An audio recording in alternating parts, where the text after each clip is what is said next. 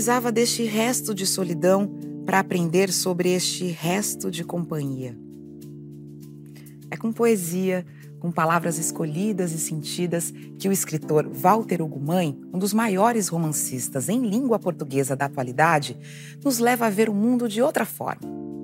Seus livros tratam de temas que nos envolvem e nos tocam, como solidão, amor, envelhecimento, paternidade, melancolia, morte. Um convite a rever o nosso mundo pelos olhos de um poeta. Já não te aguardo. Adio-me. Sobre o veludo da tua morte e o atrito do corpo, é a dolente barca onde o dia não passa, pelo mar adentro, o céu a estalar. Se à morte tudo subeja, subejo de sentir o outono. O livro oblitera as palavras e silencia-me. Deitar-me-ei o sol a pesar o meu corpo e tu, todo o tamanho do mundo, calada, vasta extensão que aprenderei a percorrer. Existe uma arritmia tênue no coração de quem perdeu o amor de outrem. Um coração tênue que se sobrepõe ao que já se tem. Eu deixei a luz em dias como este, conheço o olhar sem imagens dentro, sei do frio quando lento se caminha à rua, quando nada difere do que a alma sente, esse fim do amor na respiração que recua. E sei o porquê desta ansiedade ao virar a página, ainda que ninguém seja passível de se esconder entre as folhas de um livro. A morte não me assusta.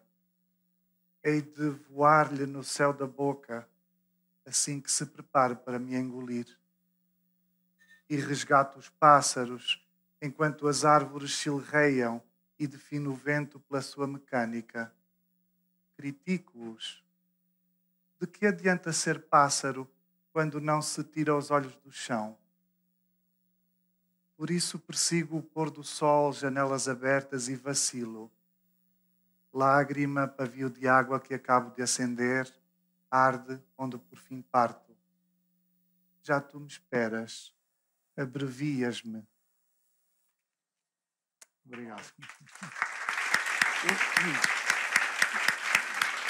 Alguém sugeriu que eu começasse com um poema porque a minha poesia quase não existe no Brasil e é verdade que a minha poesia quase não existe em lado nenhum porque eu boicotei a minha poesia.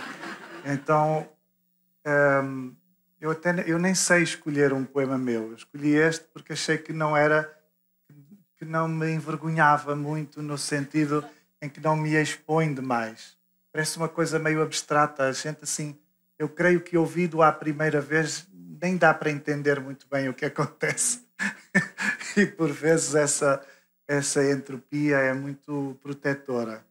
E os poemas acontecem assim por eh, coisa furtiva que, que rouba aquilo que eu sou e antes que eu possa ponderar acerca da vontade de assumir algo, o poema já contou a todo mundo algo que me compromete profundamente. Hum. Mas achei que, tendo sido sugerido, eu pudesse, de alguma forma, partir desta deste ponto, que é na verdade a minha gênese, a minha oficina, a minha escola, a minha escola é a da poesia, eu achei que fazia sentido e era um modo de começar por vos explicar porque é que me conhecem mais como romancista e muito menos como poeta. E esse poema, ele trata, ele parte de um erotismo, né? Ele é um poema que se, se ele se anuncia erótico, e ele é, termina com uma, uma reflexão sobre a morte e uma imagem, quase um desafio à morte.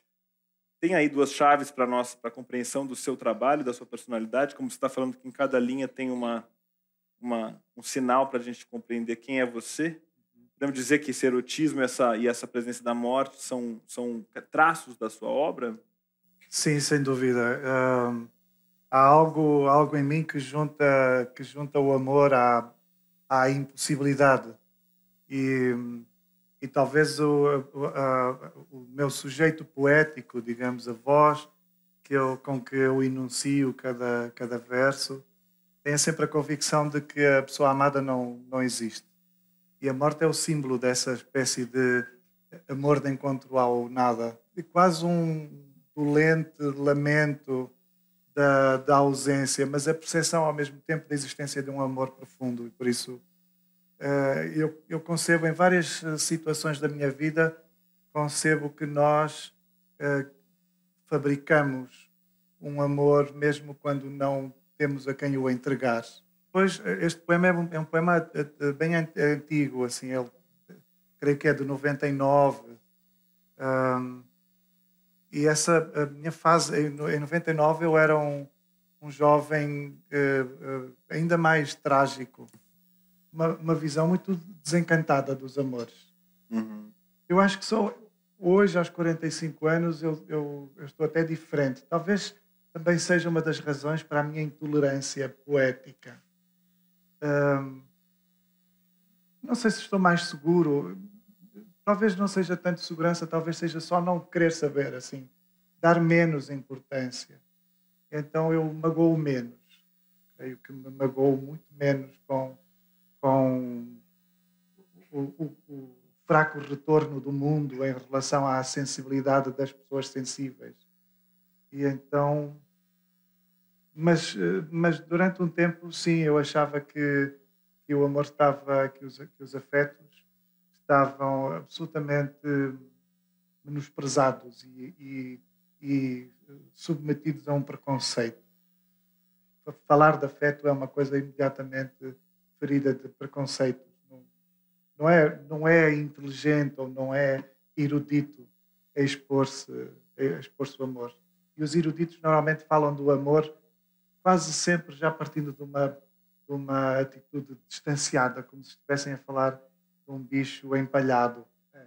Essa visão do amor de juventude sempre diz agora que ele foi sendo abandonada e também esse flerte com a morte, que é uma coisa que quem te acompanha sabe que era algo que você esperava para logo e te decepcionou é. não chegando, né? Eu, eu achava, eu tive muitas convicções por muitos motivos, mas eu achava que nunca seria adulto, por exemplo. Eu tive uma infância muito intensa e achava que não seria adulto. Ser-se adulto era uma conquista de uma plenitude. Eu não tinha em mim uma visão de nada pleno. Então eu pensei, vou morrer aos 18 anos. A primeira data, primeiro, primeiro aniversário da minha morte eh, seria aos, aos 18 anos. Mas não morri, fiquei muito surpreso, tive de estudar, fui para a universidade, fazer coisas muito práticas, assim, muito típicas da vida. E, e eu convenci-me que não passaria dos 33. Porque os 33 da idade de Cristo, eu pensei assim, quem sou eu para ser mais velho do que o Cristo, não é? Depois não morri também. E eu já estava publicando, já estava, já estava numa fase um pouco mais consistente em que algumas coisas já me aconteciam e, e algumas pessoas eventualmente já gostavam de mim, mas ainda assim eu achava que não, não passaria dos 40. E foi a minha terceira data, e agora não tenho. eu passei dos 40, achei que não ter filhos aos 40 era, era uma aberração, achei hum. que eu teria de fazer alguma coisa, tentei fazer, não deu certo. Um, e, e e fui punido assim por esta espécie. Agora estou assim num, numa, num tempo da minha vida em que eu acho que existir serve para uh, estarmos de uma forma universal. Não tenho tenho perdido cada vez mais a, a convicção de que de que gostar é uma coisa de possuir, de levar para casa. Então, gostar pode ser uma coisa de deixar na rua também. Você tá, leu aqui um, um, um poema para gente, você já é autor de 14 livros de poesia e disse agora há pouco que era um pouco o seu território é, de origem, vamos dizer assim, na, na literatura, né? É, você agora é um, um, escritor consagrado pela prosa, né? E a sua prosa tem uma dimensão altamente filosófica, pelo menos as pessoas é, extraem da leitura alguns, algumas mensagens fortemente filosóficas. E a gente tem aqui no Brasil algo que se diz aí, é, a partir de uma letra de canção, que é só é possível filosofar em alemão. Era uma, é uma espécie de crítica à língua portuguesa como uma língua impossível é, de, de, ser usada para a filosofia. Você considera, você, você, compartilha dessa, dessa visão? Infelizmente, Ou... creio que sim. Não, com, com uma profundidade, eu acho que nós ficamos procurando uh, subsumir conceitos através de palavras que não que não dizem exatamente a mesma coisa. Talvez façamos uma outra filosofia, assim uma filosofia por reflexo, em que em que aquilo que vemos é, é, é mais uma uma aparência do original do que propriamente o original. E isso pode resultar numa ideia talvez até mais incrível ou mais enriquecida do que tiveram os alemães ou os falantes do alemão. Mas eu sinto muito isso quando leio quando leio autores de que gosto e, e, percebo que o tradutor, por melhor boa vontade que tivesse, não conseguiu ultrapassar uma determinada uh, palavra, aquelas palavras que são frases coladas, não é? Que, coisas intermináveis que o alemão inventou, e, e percebo que precisamos de desconstruir, ir àquele radical, saber a etimologia a partir do alemão. E torna-se bem difícil. Eu gostava de gostava de ter tempo para esse investimento e às vezes sinto que leio os livros e, de, e, que alguns autores me ficam me ficam numa mediania porque eu não consigo não tenho tempo para aprofundar aquele vocabulário e aquela especificidade. Eu gosto muito de, de ler gosto de vários filósofos e gosto de ler por exemplo alguns pensadores portugueses que vão de algum modo tentando fazer essa tradução interpretando, talvez não usando, não tendo tanto a necessidade de usar a mesma palavra, mas indo, indo introduzindo os conceitos, abordando os conceitos, às vezes até poeticamente. Eu acho que eventualmente o maior filósofo português vivo é o Eduardo Lourenço, e o Eduardo Lourenço é, eu acho inclusive que ele de vez em quando fica tão apaixonado pelo que diz que a, fonética, a eloquência do, do, do seu texto desliga-se do sentido. Então, ao mesmo tempo que tem as coisas mais certeiras e mais lúcidas sobre, sobre a realidade ou sobre o que é possível ser pensado, ele tem passagens que são só poemas.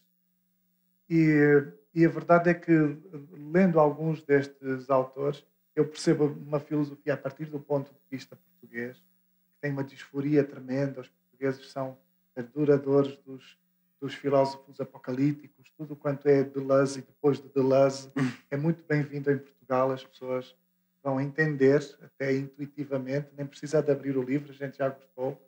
E, e eu, eu, eu gosto de ver essa recepção em Portugal porque acho que, ao mesmo tempo, é, o, o desencanto da filosofia contemporânea explica muito de um desencanto já antigo português. Se talvez a contemporaneidade tenha chegado a uma Portugalidade hum. que nós já conhecíamos há muito tempo. Nessa eh, dimensão filosófica que, que a gente pode reconhecer na sua obra, é, é, dá para é, concluir que se você se filia a uma grande corrente filosófica, talvez seja o humanismo, né? Você é um, um humanista e há uma visão da humanidade que, que, que surge das páginas do Walter de maneira muito forte, né? Você, inclusive, é, já tem aí uma, uma ideia, assim, que é uma frase que, que, que volta e meia você é questionado sobre ela, a humanidade ainda não começou, é alguma coisa próxima disso. Sim. Você poderia nos explicar qual é essa concepção de humanidade que você é, tem? E também queria te perguntar se esse é um dos preços da consagração, você ter frases você fica sendo obrigado a explicar é. É, o tempo todo, mundo afora, quando você é entrevistado. É, é um pouco. É. Há, há, há determinadas coisas que de alguma forma são símbolos, macro símbolos daquilo que eu sou e que as pessoas ficam perguntando. Mas eu, eu, eu sou indubitavelmente um humanista e, e lido, uh, eu, eu, eu, concebo a humanidade como uma construção uh, de, de, consciência que acontece usando como uh, matéria-prima o corpo de um bicho. E por isso eu faço um, um, pouco a separação entre o que é entre o que é ser-se gente, entre o que é ser-se pessoa e ser-se fisicamente uh, um animal, digamos assim. E eu concebo que eu explico por vezes assim. Imaginem que o, corpo é como uma tela de cinema que está branca, limpa, clara no, não, não implica nada. Ele, e a humanidade é, o, é a imagem que nós vamos projetar em cima do corpo. E por isso, claro que o corpo, claro que a tela, se estiver mais limpa, se estiver melhor esticada, menos uh, deturpada por algum motivo, talvez a projeção seja mais, mais rigorosa, talvez possa haver uma projeção mais para além, que, que, que vá mais longe naquilo que é ser-se humano.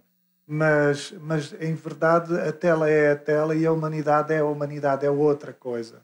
E por isso eu, eu faço um pouco esta divergência, porque eu não quero muito aceitar a dimensão instintiva, a dimensão violenta da necessidade da sobrevivência.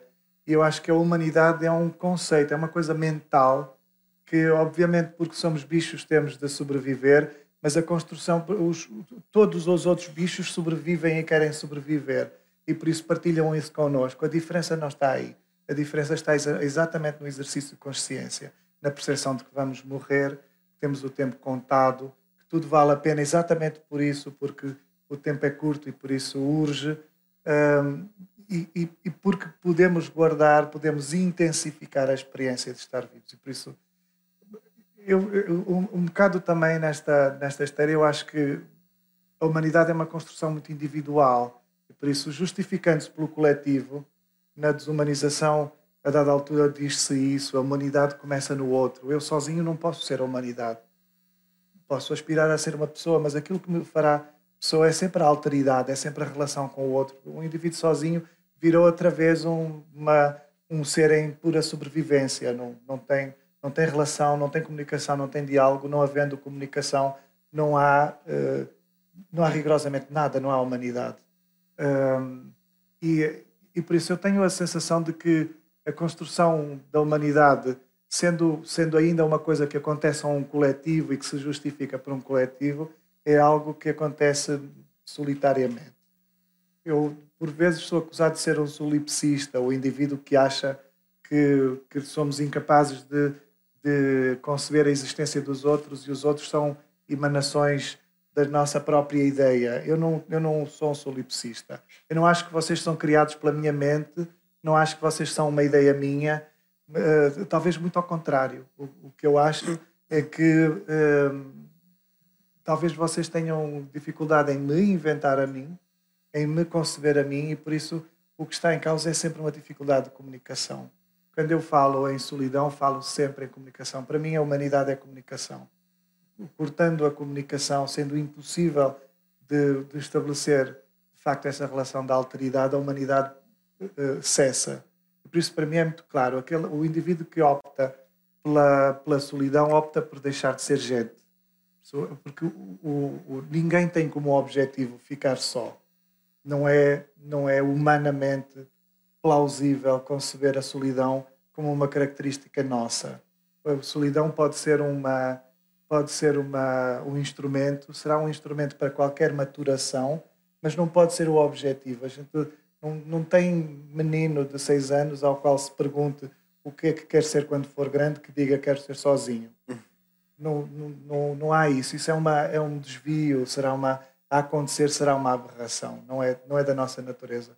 E por isso eu acho efetivamente que a humanidade está, na, está nos outros, está na companhia, está na relação. E eu só concebo o sentido da vida nesses termos.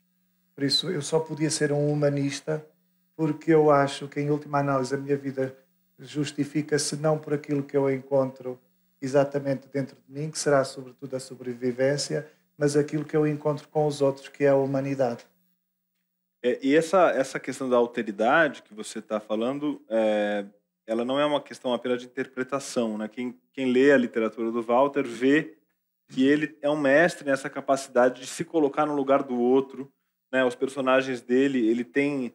É, raramente ele escreve em primeira pessoa, né? são textos sempre é, que estão falando de alguém, se colocando no lugar de alguém especialmente mulheres, né? Essa é uma questão que a crítica já apontou algumas vezes da capacidade do Walter de representar personagens femininas, é, velhos, é, todos aqueles que são é, desgraçados, infelizes, marginalizados, todos aqueles que são o contrário do que você é. Você é um homem, você é um jovem e você é, como é, dissemos, aparentemente feliz, né? Esse, esse exercício de se colocar no lugar do outro, do ponto de vista do outro, é penoso? Ele é um exercício é, que exige um esforço do escritor? Ou você está nesse registro já de maneira um pouco é, automática e o difícil é você se colocar no texto? Qual é a sua... Eu, eu devia dizer que é difícil, sobretudo quando escrevo para a voz, por exemplo, de uma mulher ou acerca dos assuntos de uma mulher. Mas, na verdade, é muito fácil.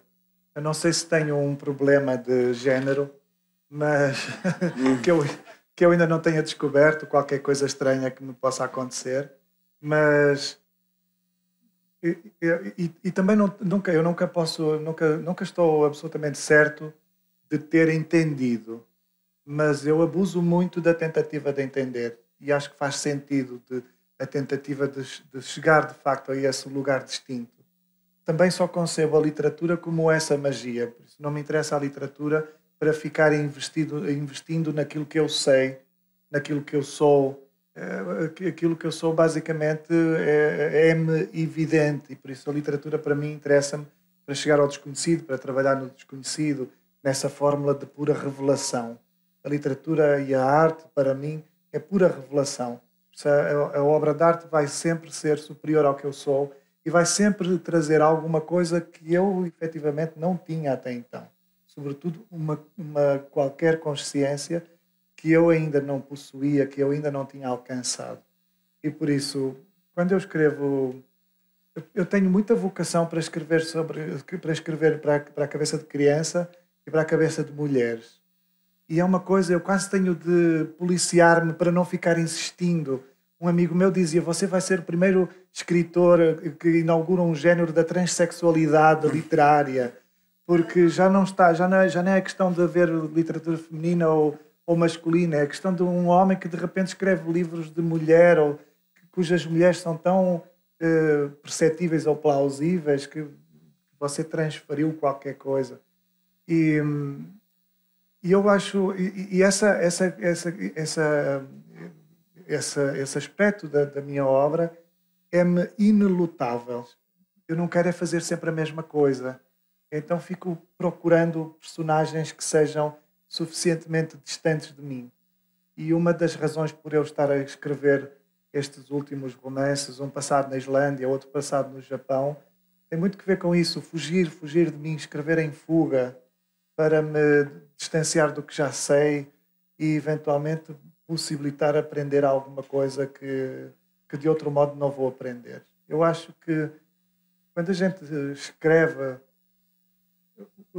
a maior perplexidade está nisto, está em aquilo que aprendemos uh, com o livro que nós autoramos, é muito profundo e é muito mais profundo do que qualquer outra leitura que possamos fazer. E por isso, ainda que o nosso livro, nós podemos, em última análise, escrever um livro idiota, mas a experiência de escrever um livro uh, como exercício de meditação é tão endémica, é uma coisa tão endémica que ela pode efetivamente ensinar-nos de uma vez por todas alguma coisa. Então, um livro, a escrita de um livro pode drasticamente mudar a nossa conduta e enriquecer o nosso conhecimento.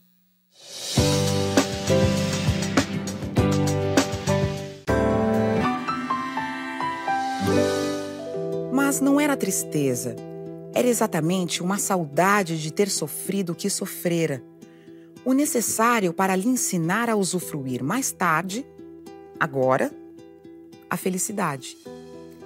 Achava ele que se devia nutrir carinho por um sentimento sobre o qual se soube construir a felicidade. Deve nutrir-se carinho por um sofrimento sobre o qual se soube construir a felicidade, repetiu muito seguro. Apenas isso. Nunca cultivar a dor, mas lembrá-la com respeito, por ter sido indutora de uma melhoria, por melhorar quem se é. Se assim for, não é necessário voltar atrás. A aprendizagem estará feita e o caminho livre para que a dor não se repita. É por sua prosa poética que Walter Ugumãe nos leva a refletir sobre a importância de viver a dor, a solidão, a introspecção, não apenas para nós como seres individuais, mas também como humanidade.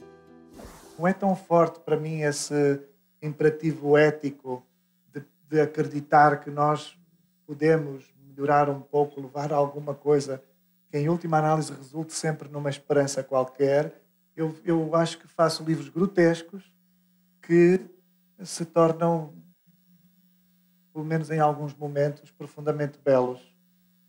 E é isso que eu vejo eventualmente na vida. Eu acho que a vida é profundamente grotesca. Se não repararam, devem estar distraídos. A vida é grotesca e, e de vez em quando conseguimos fazer coisas incrivelmente belas. E corremos todos em cima desta plataforma de, de coisas más que, que, a natureza nos reserva. Eu diria até que o mal é uma dádiva da natureza. A gente nasce eh, traumaticamente, nascemos chorando. A única coisa que nos é garantida é morrermos. Por isso, quando nascemos, não temos a certeza de que vamos eh, ter um instante de felicidade, mas temos imediatamente a certeza de que vamos morrer isso, ainda estamos traumatizados com o nascimento, estamos chorando e a única sentença garantida é a morte. E o bem ou a felicidade é uma construção, e é sobretudo uma construção cultural, é uma construção humana. E por isso o bem é uma conquista e tem muito que ver com sermos um coletivo. Ninguém nasce, ninguém nasce autossuficiente e por isso, se não fosse esta esta propensão de nos cuidarmos enquanto espécie, o que quer dizer se não fosse esta propensão de sermos plurais, não, nenhum de nós estava aqui, porque nenhum de nós nasceu preparado para fazer rigorosamente nada. Somos dos bichos mais impreparados do mundo. Não há, não há, não há outro bicho que nasça tão imprestável quanto nós. De certa maneira, sua obra, sua intenção ao escrever a sua obra aponta, por mais que seja marcada por, por, pela leitura de autores trágicos e autores pessimistas, ela aponta para a construção de um mundo melhor, vamos dizer assim. É, às vezes não, não dá muito para entender onde isso está no livro, mas está. mas é o que se, é o que a reação dos leitores tem isso, né? Existe uma, é, acho que a literatura é reconfortante, o que é, talvez é, pareça paradoxal quando se trata de literatura que é algo que sempre está nos deslocando dos nossos, do nosso espaço de conforto, algo sempre que está nos questionando, apontando a feiura do mundo, né? Não foi exatamente de boas intenções que Dostoiévski é, se alimentou para escrever a obra dele. Você acha que as boas intenções são um risco para você como escritor? São. Eu, eu sei que tenho de, de, de conter um pouco esse impulso para uma certa benignidade. Porque a benignidade não é literária, é uma coisa chata, não é? É, é uma coisa que a gente pode ver na, na, na, narrativa mais elementar. Se vocês virem uma novela, a novela é uma coisa horrível até ao fim. O último episódio ficam felizes, acaba. A, a felicidade não dá a história, não é uma história, é agoniante. Eventualmente, porque como não somos uh, plenamente felizes, como a felicidade é uma coisa tão intransmissível, inclusive, que a gente fica buscando sem saber muito bem como nós não conseguimos enfrentar a felicidade dos outros, temos um certo pudor, a gente assiste à felicidade dos outros um instante. Mas se ficar uma semana inteira a ver uma pessoa uh, eufórica dentro de casa, a gente não aguenta mais. A gente precisa que acalme, que a pessoa entristeça um pouco, um pouco, que se lembre que há gente que passa fome, que há gente que até já morreu e que, e que merecia estar vivo. Porque a felicidade, assim, essa euforia é uma coisa obscena, não, não tem como então não há livros felizes da primeira à última página, seriam improcedentes, ninguém ia comprar. Então as pessoas precisam de ler as, uh, coisas com que se identifiquem e a única possibilidade é identificar com uma certa atrocidade que depois, aqui e acolá, talvez aponte uma pista para uma qualquer solução. E eu tenho, por exemplo, no Filho de Mil Homens, eu tive muito o, o impulso, eu queria, estava fazendo 40 anos, estava entendendo que, eventualmente não ia morrer. E eu fiquei muito feliz com isso. E, e, eu escrevi um livro que propende mais para a felicidade. Mas, na verdade, O Filho de Mil Homens, sendo esse livro que as pessoas guardam com um encanto depois de ler, é um churrilho de uma tragédia, é uma coisa terrível. As pessoas sofrem demasiado, acontecem coisas eu inventei umas personagens só para magoar as outras. Assim, eu lembro, por exemplo, ao escrever esse livro, a dada altura eu queria descer ainda mais baixo a Isaura, porque eu precisava. Coitada da Isaura, já não tinha nada, já era uma coisa, uma, uma, uma senhora absolutamente para lá, assim, uma coisa já do além, uma refração de um ser humano. E eu inventei que ela casaria com, com um homem homossexual, com um maricas, como ela diz, hum. que era assim uma espécie de imitação do amor, assim, mas pelo menos que pudesse imitar o amor, que pudesse sair à rua acompanhada por alguém que toda a gente sabia que era maricas, mas ela faria sempre de conta que não, que era um casal, porque ele era um homem e anatomicamente, fisicamente, ele tinha tudo para ser um marido como outro marido qualquer. E claro, ela casou com ele, mas aquilo foi uma coisa que eu inventei só para ela sofrer mais um pouco, e aquilo não dá, não ia nunca dar certo, e era uma coisa terrível. Mas eu depois arranjei a maneira daquilo ficar tudo bonito. E essa beleza, eu nunca fui mais acusado nunca fui mais ofendido em toda a minha vida do que por causa dessa beleza. A vontade de redimir essas personagens, que claramente era uma vontade de redimir a minha vida aos 40 anos e dizer assim: eu agora não quero mais morrer, eu não vou mais acreditar que é uma data para mim. Eu fui muito, muito atacado. Houve gente que não entendeu, houve gente que quis. Os leitores eh, normalmente aceitaram o livro, inclusive receberam muitíssimo bem o livro, mas uma certa academia, digamos assim, fez um alarido. Como podia, num livro contemporâneo, perante um mundo tremendo, como podia um livro acabar bem? Hum. Sabe? A gente pode de vez em quando, não é? Eu conheço uns senhores que estão casados há 50 anos e tratam-se por meu querido amor. Depois de 50 anos, a pessoa é da família, não é mais alguém Uhum. Não é mais amor, é assim, as pessoas ficam iguais, parecidas, uhum. parecem gêmeas. E é muito obsceno que se amem. Uhum. muito bem. E esse é um livro que o Alberto Mangel, né, como vocês sabem, esse, esse importante crítico literário de origem argentina, radicado no Canadá, e escreveu aqui sobre o livro Filhos de Mil Homens, que é esse que o Walter estava comentando. Ele falou: cada personagem que num convencional romance de viés documental ou sociológico seria um exemplo de injustiça social ou de transtorno psicológico, é obra de mãe, é na obra de mãe um símbolo de libertação e triunfo pessoal, uma demonstração das infinitas possibilidades da alma e da imaginação humanas. Ou seja, é, sendo, se o Walter fosse um autor americano, provavelmente ele estaria escrevendo romances sobre transtornos psicológicos e, e, e enquadrando os seus, os seus personagens em diagnósticos é, opressores e, né, e, e, na verdade essa, essa, esse certo deslocamento no mundo, essa certa ordem mental pouco convencional, ela é uma libertação para o é. personagem, né? É, eu acho que de algum modo em todos os meus livros eu reclamo assim uma espécie de direito a essa a esse desvio, como se como se uma certa fuga ao padrão fosse fosse sobretudo coisa da natureza. E, eu acho que a gente diagnostica demasiado, fica muito categorizando as pessoas. E isso, numa, numa, num extremo, cria assim uma espécie de mentalidade para todos, uma coisa de condição psicológica para todos. E não tem como padronizar a cabeça das pessoas. A gente pensa, pensa sempre com, com caminho diferente, a gente vai sempre guardar as coisas de modo diferente. Eu gosto muito de, de, de, na, nas, nos meus romances estudar um pouco a questão do erro. Eu, eu quero muito aferir até que ponto cada um de nós, por mais convencional que seja, está uh, uh, correndo o risco de cometer um erro. E até que ponto o erro é um direito nosso. E até que ponto o erro é exatamente o que nós precisamos para a redenção por vezes a sensatez é só uma maneira de estarmos presos. E então a, a comissão do erro pode ser essencial para uma libertação. A gente sabe que vai fazer uma burrada, a gente sabe que não é o mais sensato, sabe que vai doer, sabe que vai magoar, sabe que inclusive não é educado, mas eventualmente é a única maneira de nós progredirmos para um estádio de liberdade e de plenitude maior.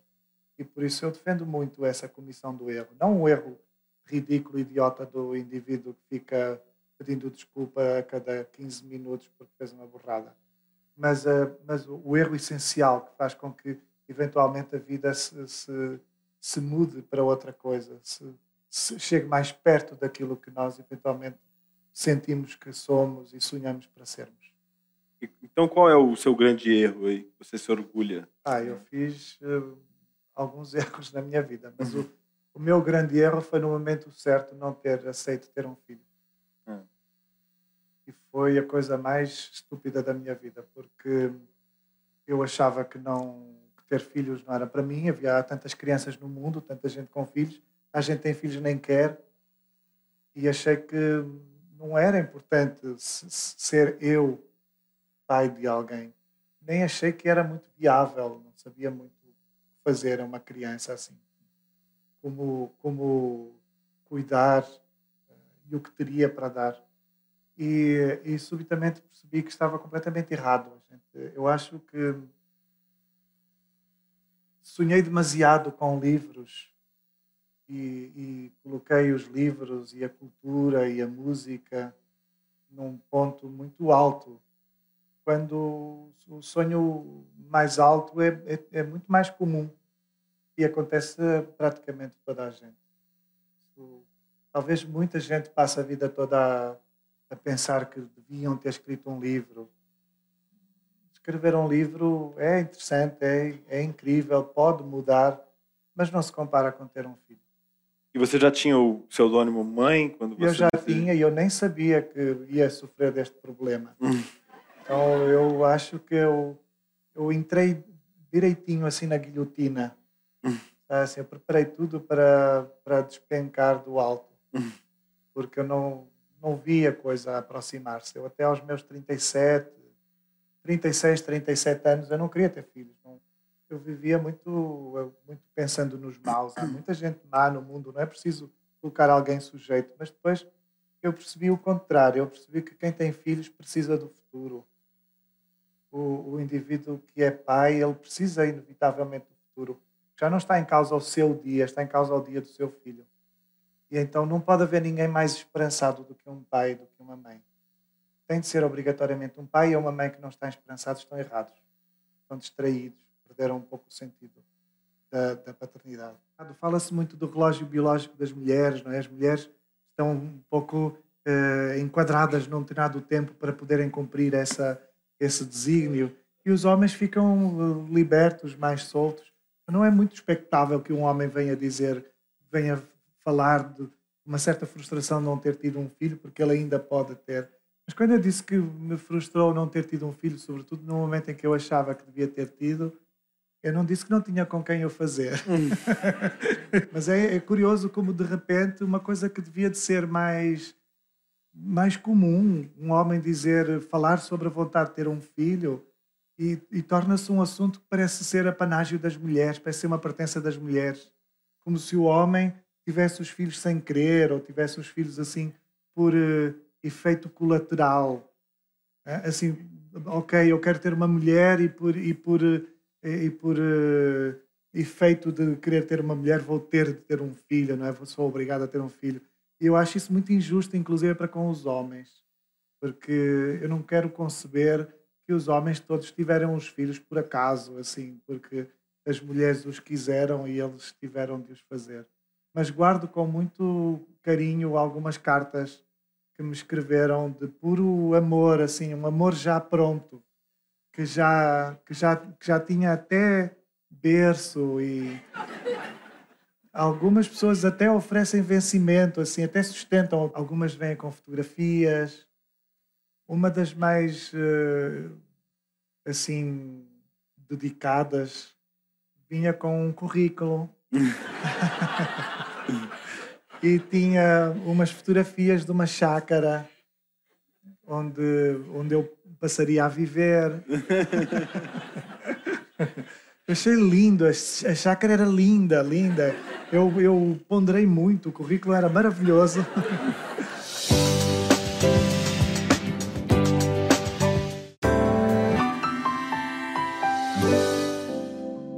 Portugal passou por 41 anos ininterruptos de ditadura. O regime de Salazar foi autoritário e paternalista, gerando um sentimento de alienação na população. A Revolução de 25 de abril marcou a mudança, quando os portugueses encheram as ruas na luta pelo retorno da democracia. Nas armas, ao invés de balas, foram colocados cravos vermelhos num movimento pacífico que ficou conhecido como a Revolução dos Cravos. É, Walter, a gente estava falando agora há pouco, você disse que é, é impossível formatar pensamento das pessoas, que cada um, não é que é impossível que todos pensem igual, etc. E você viveu ali o final de uma ditadura pesada que dominou o século XX em Portugal, que formatou cabeças, infantilizou a população de maneira terrível. E você viveu também a abertura cultural, a abertura política, transformação de Portugal num país europeu, moderno, e que hoje é um dos países mais vibrantes da, do continente europeu. O que te marcou mais? Foi essa essa rabeira de ditadura que você viveu, esse, esse, essa, essa escuridão que certamente marcou a sua personalidade? Ou foi essa expansão é, para o mundo que Portugal viveu e que a sua geração é, gozou com grande é, proveito artístico, uhum. pelo menos, que é uma geração que, é, que, que, que, marca atualmente a cultura portuguesa de maneira é, interessantíssima.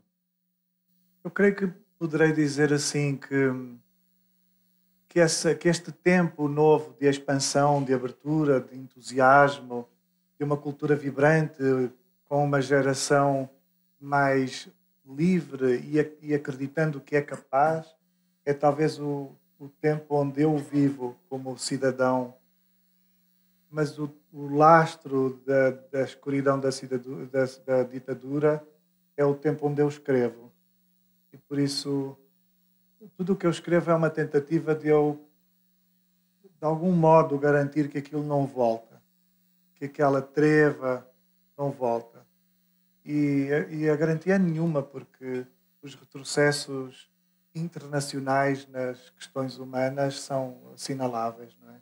Então, talvez até a opressão que eu ainda pude uh, pressentir, que eu ainda pude observar no, no, na minha infância, talvez até nem seja comparável com, a, com o horror que hoje vamos assistindo. Mas, de facto, é o meu tempo de escrita, tem muito que ver com a cura, se quiser, com a cura da infância. Como se eu ficasse eternamente curando aquela opressão para, para precaver. Eu, eu seria perfeito para ter um filho, porque eu faço tudo para ter um futuro. Não para mim, já não é essa a causa, mas, mas eu acho que em tudo o que eu faço eu tenho essa, ainda que os meus livros nem sempre explicitem a sua esperança, porque expõem muitas das vezes o lado mais difícil e apenas o lado mais difícil. Quando eu exponho exatamente essa dificuldade, é porque eu quero que as pessoas inequivocamente pressintam o, o horror e não sejam capazes de, de investir naquela decisão. E então foi muito. Uh, há, há, várias pessoas da minha geração que não, não ficaram marcadas. Mas eu vivi numa terra, eu vivia a minha infância numa terra interior. E a ditadura tendo acabado em 74, ela, ela acabou nas cabeças das pessoas daqui a 100 anos. Ainda nem, eu acho, ainda perdura, ainda, ainda há coisas. Mas, mas nos, nos anos seguintes, até aos anos 80, era muito notória assim a presença do, do pudor moralista da, do tempo da ditadura. E a gente não podia nada, nós estávamos enclausurados numa menorização e não podia nada. Justo no dia 25 de abril de 1974, o meu pai tinha uma reunião em Lisboa, no banco, na sede do Banco de Portugal. E antigamente não havia autoestrada ligando o Porto a Lisboa, nós somos do Norte, e nós fizemos a viagem, que era uma viagem interminável que se fazia para se fazer com alguma pressa, fazia-se durante a noite para não haver trânsito. E nós teremos saído, não sei se duas da manhã, para que o meu pai pudesse estar ao meio-dia em Lisboa. Estamos a falar de fazer 300 e sim, talvez 320 quilómetros. Demorava-se meio-dia, metade de um dia quase, para chegar a Lisboa. E eu, porque era bebê, porque tinha dois anos e meio, fui levado pelos meus pais. E, e os meus pais uh, fizeram-se acompanhar pelos meus avós maternos e foram conversando a viagem toda, por isso não ouviram rádio. E, e chegaram a Lisboa. A minha mãe conta que estranharam o vazio do lugar onde estavam, porque pessoas, a revolução estava toda a acontecer em outro lugar e a cidade estava deserta porque as pessoas estavam expectantes e assustadas. E eu lembro de estar a brincar num baloço, de estar a brincar com um menino muito claro, de olhos azuis muito claros, uh, que inclusive tinha uma expressão, lembro-me lembro de uma expressão, a expressão vocabular, que é típica dos lisboetas, em que ele dizia: Eu cá vou brincar para o escorrega. É uma forma de dizer: Eu vou brincar no escorrega. Mas os lisboetas têm esta expressão: Eu cá vou brincar no escorrega. Eu lembro-me do menino dizer isto. E, e subitamente de eu estar brincando com aquela criança e de a minha mãe uh, ouvir um grito do meu pai. O meu pai não, não, não entendeu de imediato o que estava a acontecer. E ouviram-se tiros. E alguém gritou: Fujam porque há uma guerra. E eu lembro-me da minha mãe pegar no colo e correr aflita comigo. Então, algumas coisas a minha mãe me disse, mas eh, na minha cabeça ficou aquela criança muito clara, dizendo eu cá vou brincar para o escorrega, e a minha mãe correndo no escorrega, eu sentindo a minha mãe pegar e aflita fugir do 25 de Abril. Eu tenho um certo orgulho em lembrar do 25 de Abril, porque é a conquista da democracia. E, e eu costumo dizer que foi o dia em que a minha cabeça nasceu, porque é o dia em que eu meço a minha memória, não é? A partir dali eu, eu consigo de alguma forma, uh, uh, traçar a minha memória a partir do dia da Revolução. Se eu só lembro da liberdade e da conquista da liberdade, não lembro exatamente da ditadura. E é curioso porque, salvo engano, não existem relatos de tiros na, no, no 25 de abril. Houve tiros, houve comemorações. Ah, tiros em comemoração, não é foram tiros de, de não.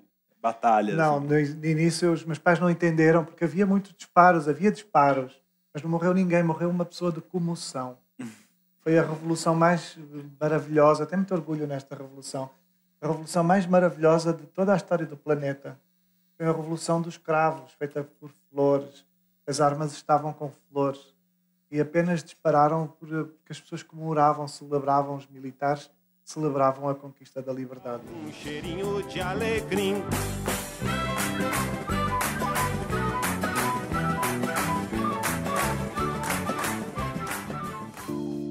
Ó oh, mar salgado, quanto do teu sal são lágrimas de Portugal. Fernando Pessoa, o mais conhecido poeta português, resumiu o sentimento de um povo com uma história de conquistas, mas também muitas derrotas e violência. Uma memória portuguesa que marca até hoje sua arte, do melancólico fado a uma literatura de emoções e saudosismos. Mas o poeta já nos adiantou. Valeu a pena? Tudo vale a pena se a alma não é pequena. É claro que me incomoda que a melancolia seja um traço da, da literatura portuguesa, porque eu, por vezes, tenho isso, essa melancolia.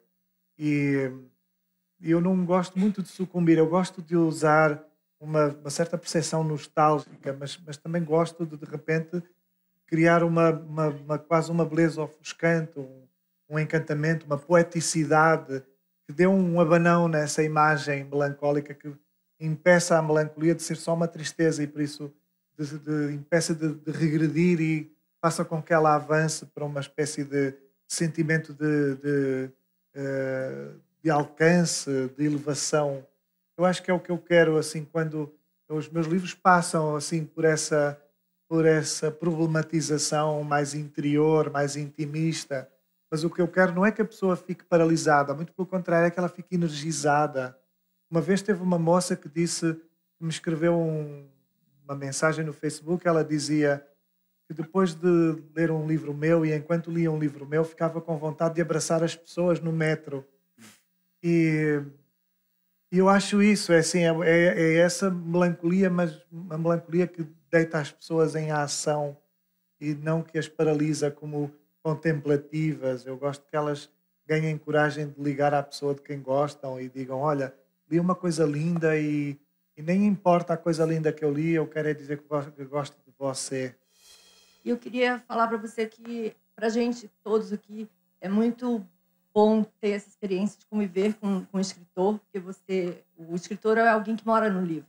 De repente você salta e se mostra com essa sofrência, com é, de pele, com carência, querendo ter um filho. E eu queria saber, o escritor ele escreve melhor quando ele sofre, quando tem essa coisa visceral para colocar nas palavras. E te falar que uma brincadeira que você podia, para atrair essa coisa do filho, mudar o nome para Walter Hugo Pai. Isso é uma brincadeira, tá bom? Mas assim, contar um pouco dessa sofrência, dessa coisa de você querer morrer tão jovem, escrevendo tão bem, tão admirado, tão no máximo. Eu não sei se a gente no, na, na, no lugar mais alto do sofrimento, eu acho que ninguém escreve, a gente não consegue fazer nada, a gente fica recuado ao físico e o físico faz mal, a gente dói barriga, dói cabeça, enfim, nas, nas, nas uh, situações mais trágicas da minha vida, eu emagreci, eu, a água fazia-me mal, tudo, tudo parecia venenoso, tudo parecia poluído, até o oxigênio era capaz de ser ou demasiado ou, de, ou, ou, ou, muito demais ou muito de menos. Agora, é claro que a gente escreve com a memória da, do sofrimento, a gente escreve com a memória da dor, mas por vezes precisa que, que estejam criadas condições para lembrar. E eu posso dizer, por exemplo, a máquina de fazer espanhóis, eu sabia que depois da morte do meu pai eu haveria de escrever alguma coisa sobre eu, eu haveria de fazer uma aproximação à perda do meu pai, ao facto dele não estar mais, dele não, dele não ter passado dos 59 anos e eu achar cedo demasiado para ele morrer. Mas durante uns anos era absolutamente impossível, porque o tempo passava, as coisas aligeiravam, eu era capaz de já não doía tanto a barriga, já não já dormia, já as coisas já aconteciam com alguma normalidade mas se eu, se eu entrasse no assunto, o, o tempo não tinha passado outra vez. A gente voltava àquele primeiro momento e o tempo não era, o tempo não era uh, efetivamente contínuo. Ele tinha um alçapão e tinha recuos e a gente voltava. Então eu precisei de uns anos até conseguir chegar à máquina de fazer espanhóis e pensar acerca de um homem mais velho que, não sendo o meu pai, era uma forma de eu, de eu imaginar uma companhia com um homem mais velho. E agora, talvez nada nos inspire mais do que o sofrimento extremo e eventualmente a felicidade, felicidade pura. Eu acho que quem teve um filho talvez que pense ser, eu acho que toda a gente, por exemplo, que teve um filho, pensa em escrever um diário, pensa em relatar as primeiras coisas, escrever longamente, mas nunca ninguém faz isso. Não vejo ninguém, toda a gente me diz isso, as minhas amigas todas, os meus amigos prometeram. Eu até comecei o diário de uma amiga minha para um, para um menino de quem eu sou padrinho. Eu escrevi as primeiras páginas sobre o, sobre o Pedrinho.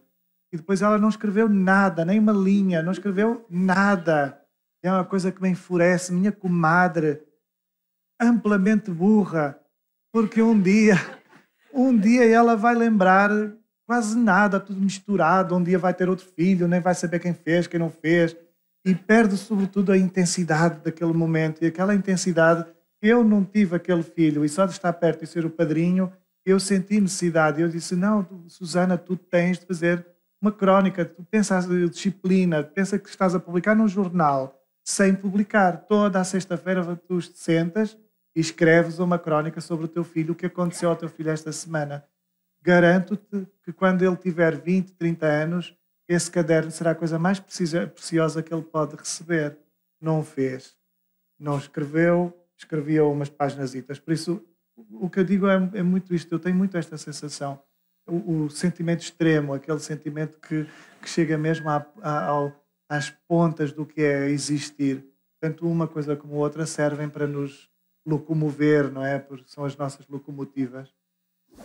Você é uma pessoa que Obrigado. tem um. A gente tem um acesso muito fácil às suas reverberações, né? Sejam elas através dos livros ou é, seus pensamentos nas suas páginas, nas fronteiras do pensamento. E sempre tem essa, é para mim, falando de forma muito pessoal, uma condição de tentar completar alguma coisa, né? Então, no Filho de Mil Homens, é, o personagem principal é um homem pela metade, que vai buscar essa outra metade. Você pode falar um pouquinho disso para? Há pouco, quando eu falava da, da ideia de humanidade e da necessidade do outro para nos consumarmos como humanos, tem que ver com isso, com a, com a questão da completude. E eu uh, uh, discuti muito essa questão acerca do, do filho de mil homens, acerca da máquina de fazer espanhóis, por exemplo. Eu dizia muito que uh, a gente pode morrer com 100 anos demasiado cedo. Não, o, o tempo certo ou o tempo minimamente adequado para, para morrermos não tem que ver não tem que ver com a longevidade, não tem que ver com com o decurso efetivo dos, dos dias, tem que ver com uma questão de completude. Para mim, uma pessoa jovem pode sentir-se plena e completa e eventualmente com coragem ou preparada o suficiente para estar para, para morrer, para, para a contingência de desaparecer, como um homem de 100 anos pode não estar por simplesmente preparado porque eventualmente na vida não conseguiu uh, atingir a plenitude de nada daquilo que afinal justificaria ou faria sentido. E então, essa é, um dos, essa é uma das problemáticas que, de, de alguma forma, mais está presente nos meus livros. Essa ideia de que o indivíduo sozinho não é uma unidade, não é uma unidade completa, não é? Falta alguma coisa e que a, a vida talvez seja o percurso até essa completude. E o, o no Filho Mil Homens isso explica-se uma imagem uh, engraçada que ele dizia quando ele consegue o filho, o próprio filho o incentiva a, encontrar uma mulher. E ele não, não tinha perspectivado a questão da mulher porque ele estava ele, ele estava sentia-se resolvido com o encontro do filho. E o filho disse não mas então a questão deixa de ser simplesmente a completude ser o seres um ser inteiro passa a ser o desafio de atingir o dobro daquilo que és. E a vida pode ter isso, a gente pode quase transcender-se para lá da completude, mas é sempre uma questão de um caminho para uma completude. A gente deve escrever os livros e por vezes pega num livro para ler, seja de quem for, e gosta que o livro ajude, mas a gente não deve estar à espera que um livro ajude. O livro é outra coisa, é uma coisa mais, mais complexa, mais completa. É, tem muito que ver com o incómodo. Eu acho que o fundamental do livro é impedir que a gente, que nós fiquemos demasiadamente sentados no mesmo lugar, vendo o mundo a partir da mesma perspectiva. E, e por vezes não tem nada a ver com ajuda, muito pelo contrário, tem a ver com um ataque. Um grande livro pode ser um livro que desmorona completamente o nosso conforto, a nossa vidinha boa, a nossa burguesia conquistada a pulso de repente sentimos-nos miseráveis e necessitados de uma outra justificação qualquer, ou seja, de uma outra justiça, justificar, fazer a justiça de.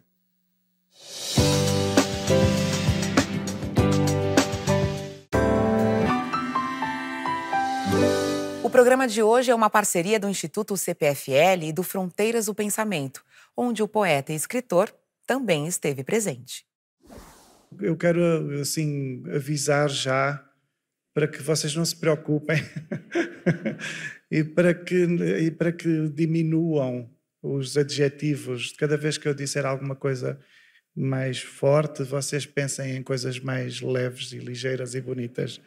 E então eu vou ler. Eh, eu chamei este texto Deus era um livro tínhamos em casa uma Bíblia que era a própria carne de Deus. Não lhe devíamos tocar, não poderíamos passar diante dela sem respeito, sem estarmos lavados, silenciosos, de mãos abertas e nenhum segredos, de pensamento puro. Deus estava guardado numa cuidadosa gaveta da nossa casa e era feito de papel. Deus era um livro. Havia um pano de linho onde por vezes se envolvia a Bíblia, uma espécie de sudário muito branco que eu observava à procura de uma ínfima gota de sangue, uma sugestão de rosto, algo que se presentificasse por milagre e que fizesse com que Deus parecesse mais normal, talvez mais semelhante ao que eu era, para que o entendesse e entendesse indubitavelmente o que esperava de mim, que ordens teria para me dar, que ordens teria para a minha cultura e para a minha felicidade. Os poucos livros que existiam na nossa casa eram invariavelmente manuais, como guias para monumentos ou dicionários, assuntos de consulta para uma ciência rigorosa dos fenómenos e das evidências do mundo.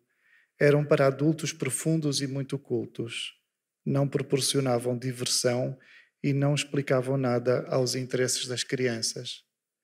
Os poucos livros que existiam em nossa casa eram circunspectos, especialistas num hermetismo que se tornava agreste para as crianças. As crianças, durante toda a minha infância, não tinham livros. Não vou ler esta frase, não quero esta frase.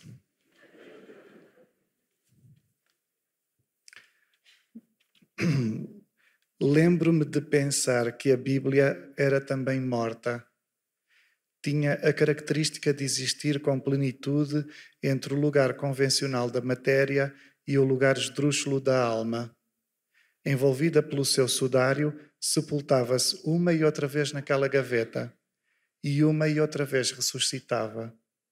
Habituado à morte e à vida, aquele livro era uma natureza absoluta existia nas duas condições. As nossas mãos entregavam-no a um e ao outro lado do mistério, sem prejuízo. A Bíblia expunha e escutava. Era um corpo intermédio. Por isso não podíamos praguejar ou sequer ter conversas fúteis ao seu redor. A Bíblia escutava e levava a nossa voz para os habitantes perfeitos do paraíso, aqueles que já conheciam tudo, os que usufruíam da revelação. A nossa voz grotesca, sem santidade nem grande juízo, seria a construção da culpa para a eternidade. Estar diante da Bíblia era estar sempre em vergonha. Era urgente que nos mantivéssemos conscientes. Quando aquele livro se mostrava, havia visita em casa. O livro era uma visita, a mais importante e responsabilizadora. O convívio com tão melindroso volume de papel parecia igual a termos uma pessoa muito velha em casa, com dois mil anos, profundamente ofendida e cheia de dores.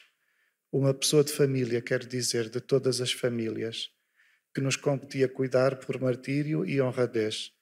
Para nosso desespero, sabíamos que se aquela pessoa houvesse de perecer, isso nunca poderia ocorrer nos nossos domínios. Enquanto nos competisse, ela precisava de ser incentivada a respirar e a alcançar uma réstia de felicidade. A minha avó explicava: a Bíblia é a esperança. A Escritura sofria. Lembro-me bem de pensar acerca disso. Perante a profunda atrocidade do mundo, a Bíblia, cheia de esperança e tão antiga, sofria. Era um livro magoado. Ela sabia que os erros são cíclicos e que a humanidade aprende pouco. faz sempre pior do que pode. Eu ponderava muito nesta ideia, fazer tão bem quanto posso, lutar para fazer o bem ao meu alcance, nunca pior. Isso negaria a míngua de dignidade com que vivemos. Sobretudo por ser criança, a Bíblia não me competia senão pela dimensão imaginária. Não a leria. Haveria de ser até um sacrilégio ao escutar a palavra de Deus porque seria como obrigá-lo a falar a uma imprestável alma ignorante como era então. Eu imaginava a Bíblia, não a lia, imaginava. Creio que a frequentava pela sua emanação e não pelo que efetivamente pudesse conter. Fechada na sua história infinita e sagradíssima, eu inventava a sua mensagem com todas as forças do meu pensamento, com toda a criatividade da minha ilusão. Enternecia-me com luzes e flores, todas as grandes e pequenas dores, solidões ou fragilidades. Acreditava que ser-se sagrado vinha de estar atento e proteger. Eu olhava o livro à espera de um ruído. Aguardavam qualquer bulício. Eu acreditava que caminhasse. Sabia que o livro estava ali atento e seguramente para nos proteger, mas não entendia muito bem como o fazia.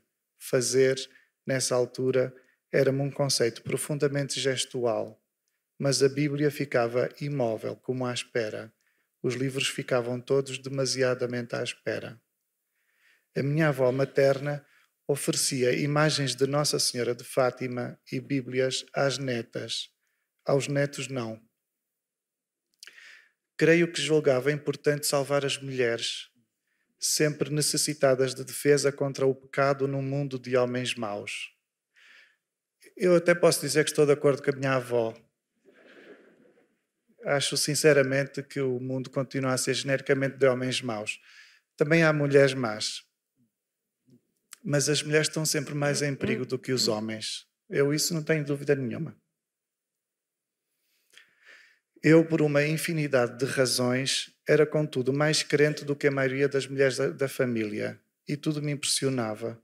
A credulidade fazia com que aceitasse como verdadeiras todas as coisas que me diziam e acerca dos desígnios divinos, eu tinha nenhuma dúvida da sua verdade, embora não os conhecesse. Sem me atrever a emitir opinião ou a fazer perguntas, eu tinha a fé como absoluta. A Bíblia da nossa casa fora oferecida pela nossa avó materna à minha irmã mais velha. Por causa disso, eu que adoraria sempre a minha irmã mais velha, pasmava diante dela a julgar que teria um esplendor de alma merecera o importante livro, esse Deus pessoal, íntimo, e merecera uma imagem de Nossa Senhora de Fátima em porcelana, como já não se fazem, muito bonita, com os olhos carinhosos e apaziguados. Para mim, entre a minha avó e a minha irmã, havia uma preferência que não invejava, apenas admirava.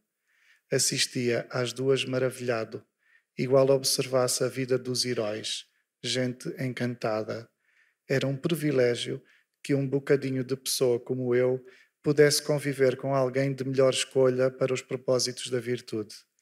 Eu que não tinha virtude, fascinava-me com testemunhar a dos outros e a de todas as coisas.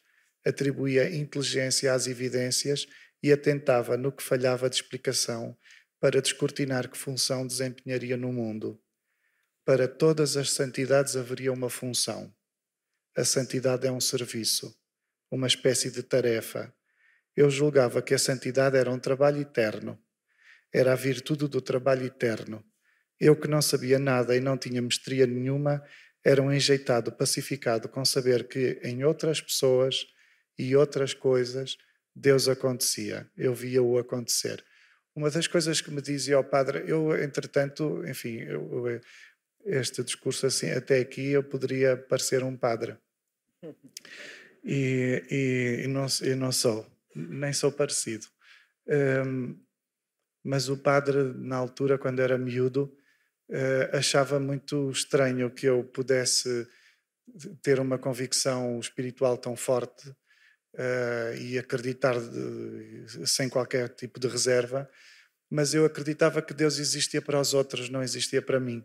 Se eu achava que era tão insignificante que, que, um, que uma coisa tão importante quanto Deus não era, não era para se preocupar comigo, teria de ser para se preocupar com outras pessoas. E desde logo com a minha irmã, que a minha irmã era muito bonita. A carne de Deus colocava-se sobre a nossa mesa da sala no tempo da Páscoa. Nessas alturas, a olhar para os dedos com medo de os queimar, pedia licença e abri a capa do espesso livro para me atrever a espiar algumas palavras.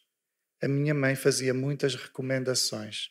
Não devia sujar, rasgar, marcar as páginas, não devia fungar para cima do livro, não coçar a cabeça e nunca, rigorosamente nunca, coçar o rabo. Ou aliviar a roupa interior entre as pernas. Era fundamental que folheasse o livro como em voo, em, sem atrito, apenas a alma solta, livre. Quando tocávamos o livro, ele deixava de ser livro. A minha avó também o dizia aos berros de aflição, e que a Bíblia não era brinquedo, era o caminho. A Bíblia era o caminho. Quando morrêssemos, havíamos todos de ir para lá viver misturados com aqueles povos e a fazer parte das multidões de que fala. Quando mortos, vamos estar ali entre os bons ou entre os maus, conforme estejamos humilhados pelos erros ou brindados pela sensatez. A minha avó achava que o inferno podia ser isso, fazermos parte dos maus e estarmos desonrados na notícia que deles dá a própria Bíblia eu cheguei a escrever num caderno de segredos. Quando morrermos, vamos viver na Bíblia. Se o livro sangrasse no pano de linho limpo, talvez fosse a expiação dos pecados daqueles que acabaram de morrer e descobriram a que triste e desonroso versículo pertencem. Na carne de Deus vivem tragicamente todos os pecadores, porque tudo é de Deus, nada lhe escapa à autoria. Deus inclui até os que erraram. Eu procurava furtivamente um versículo que pudesse ser o paraíso, um que pudesse pedir para a nossa família, onde nos metêssemos numa multidão abençoada e contente, mas não o encontrava. O texto codificado do livro era-me intransponível. Creio que foi o meu pai que primeiro me disse: Isso é como poesia. Só depois de muito tempo se sabe ler. Eu, que nunca tinha ouvido falar de poesia, fiquei com a ideia de que alguns textos demoram anos a deixarem-se ler, como animais selvagens que não conseguimos caçar e muito menos domar, animais em permanente fuga, sem dono. Alguns textos não se domesticam porque não se habituam às pessoas. São sempre de uma natureza diferente como se escritos para propósitos além do humano, transcendem por definição o que um homem pode ser, fogem-nos e talvez nos ferrem as mãos se, lhe, se lhes passarmos os dedos pelas páginas tão aparentemente quietas. Alguém sempre me recomendava: é melhor que não mexas nisso. Não é para a tua idade. A Bíblia não era para a minha idade. Era um animal adiado. E a minha avó repetia: a Bíblia não é um brinquedo. Tudo o que não fosse brinquedo estava substancialmente vedado às crianças. Eu, por um comportamento irrepreensível, furtava-me a ser visto como criança em muitos momentos. Acreditavam até que eu tinha uma alma velha. Não era verdade. Apenas me seduziam os assuntos graves. Não os conseguia ignorar. Ser feliz, para mim, implicava a cura da tristeza, coisa que tinha tanto de impossível quanto de louco, coisa que quase se tornava sedutora na tristeza. Reparava no tipo de papel, uma transparência a transformar cada folha num vitral, e lidava com a incompreensão do texto, não entendia nada. Contava-se uma história longa sobre gente muito antiga que eu não conhecera nem podia comparar Cada vez que tentava vislumbrar o significado daquelas palavras, menos acedia ao segredo de Deus. A leitura da Bíblia reiterava a minha exclusão. Eu era efetivamente alguém exterior à magnificência da salvação. A minha alma menor não continha chave para a descodificação daquela mensagem. Excluído, não sonhava com um futuro. Aceitava humildemente apenas procurar saber da vida dos que estavam contemplados. Creio que essa foi a característica mais importante de como cresci e de como me tornei escritor. Eu nunca sonhei ser um escritor. Eu escrevia e maravilhava-me com a simples e fabulação dos sonhos dos outros. escritores incluídos. Não cresci para ser, cresci para saber que alguém seria. E isso nunca me retirou felicidade. Deu-me até uma infinita paciência. Tive muito a impressão de que Deus não reparou no facto de me ter criado. Eu teria vindo à vida por um lapso, um equívoco que não chamou a atenção de ninguém. Aos seis anos de idade, eu era tão magro que não devia pesar mais do que duas galinhas e meia. Era bastante fácil acreditar que entre duas galinhas e meia e eu, o mundo estaria melhor servido por elas, fazendo falta para alegrar quintais e encher panelas à fome das pessoas a sério. Antes de saber o que seria literatura, eu julgava todas as coisas escritas como sagradas, ou seja, prestando atenção e cuidando.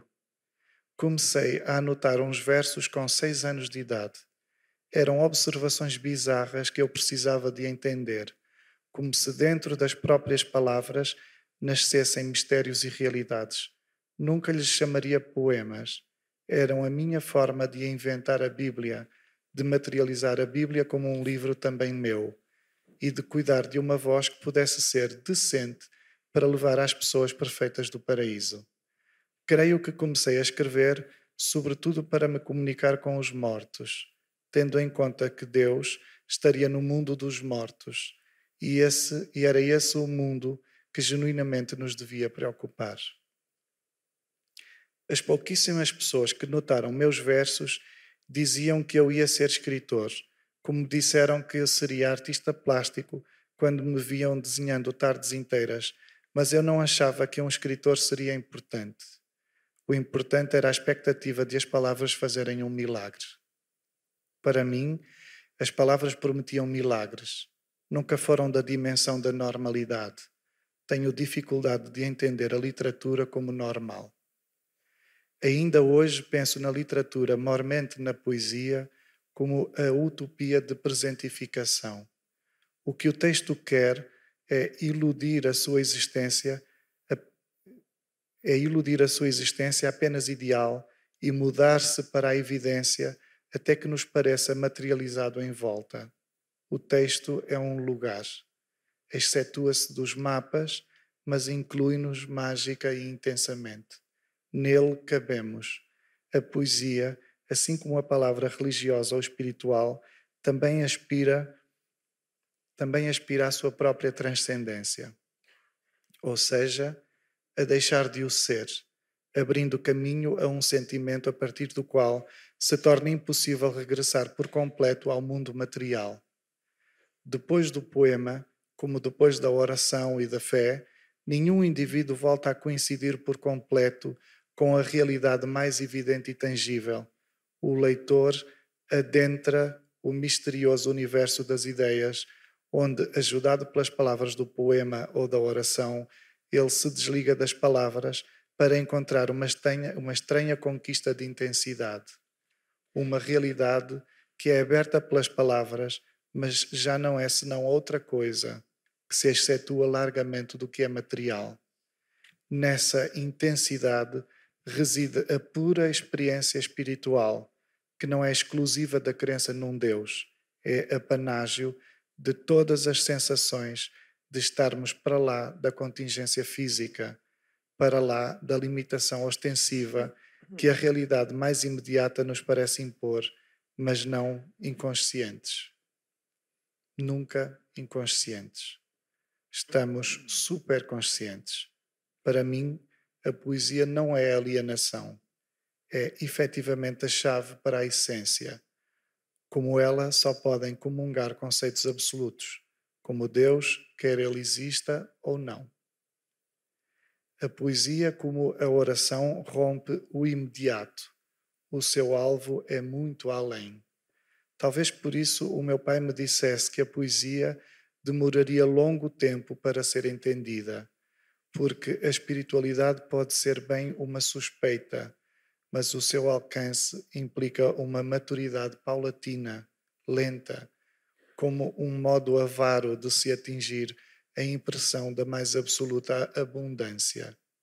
Um modo avaro de se atingir a impressão da mais absoluta abundância. Assim, a poesia é revelação. A representação cabal do mundo não lhe importa sem a criação do seu próprio mundo, como uma espécie de exclusivo ou lugar eminentemente estrangeiro. Todo o poema pretende colocar como estrangeiros os seus próprios autor e leitor, convidados que estão para uma realidade tendencialmente única, sem muita tradução nem completa explicação. Num certo sentido, entender um poema também é um ato de fé.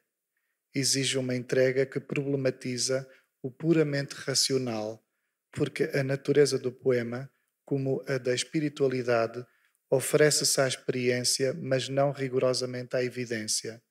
A poesia, como o espiritual, acontecem sobretudo na dimensão mais intransmissível da consciência. São, em último plano, conquistas pessoalíssimas, acusando semelhanças, mas profundamente únicas e tendencialmente indizíveis. Sei que afinal todos os livros fazem, todos são gestuais, embora se mantenham como imóveis, com, com ar de apenas esperar. O gesto que operam é nosso, leitores, e é um gesto inesgotável e eterno porque, ao modo da Bíblia, a literatura permanece na multidão. Ela faz o gesto coletivo, esse gesto que cada um de nós prolonga e renova. Por sermos substancialmente estrangeiros aos poemas que lemos e que até escrevemos, na literatura estamos sempre diante de uma fronteira, que eu diria ser, sobretudo, a da nossa própria fé. O texto vai ser capaz do milagre de que formos capazes o texto vai ser tão sagrado quanto formos capazes de sagrar a vida e a graça da existência. Obrigado.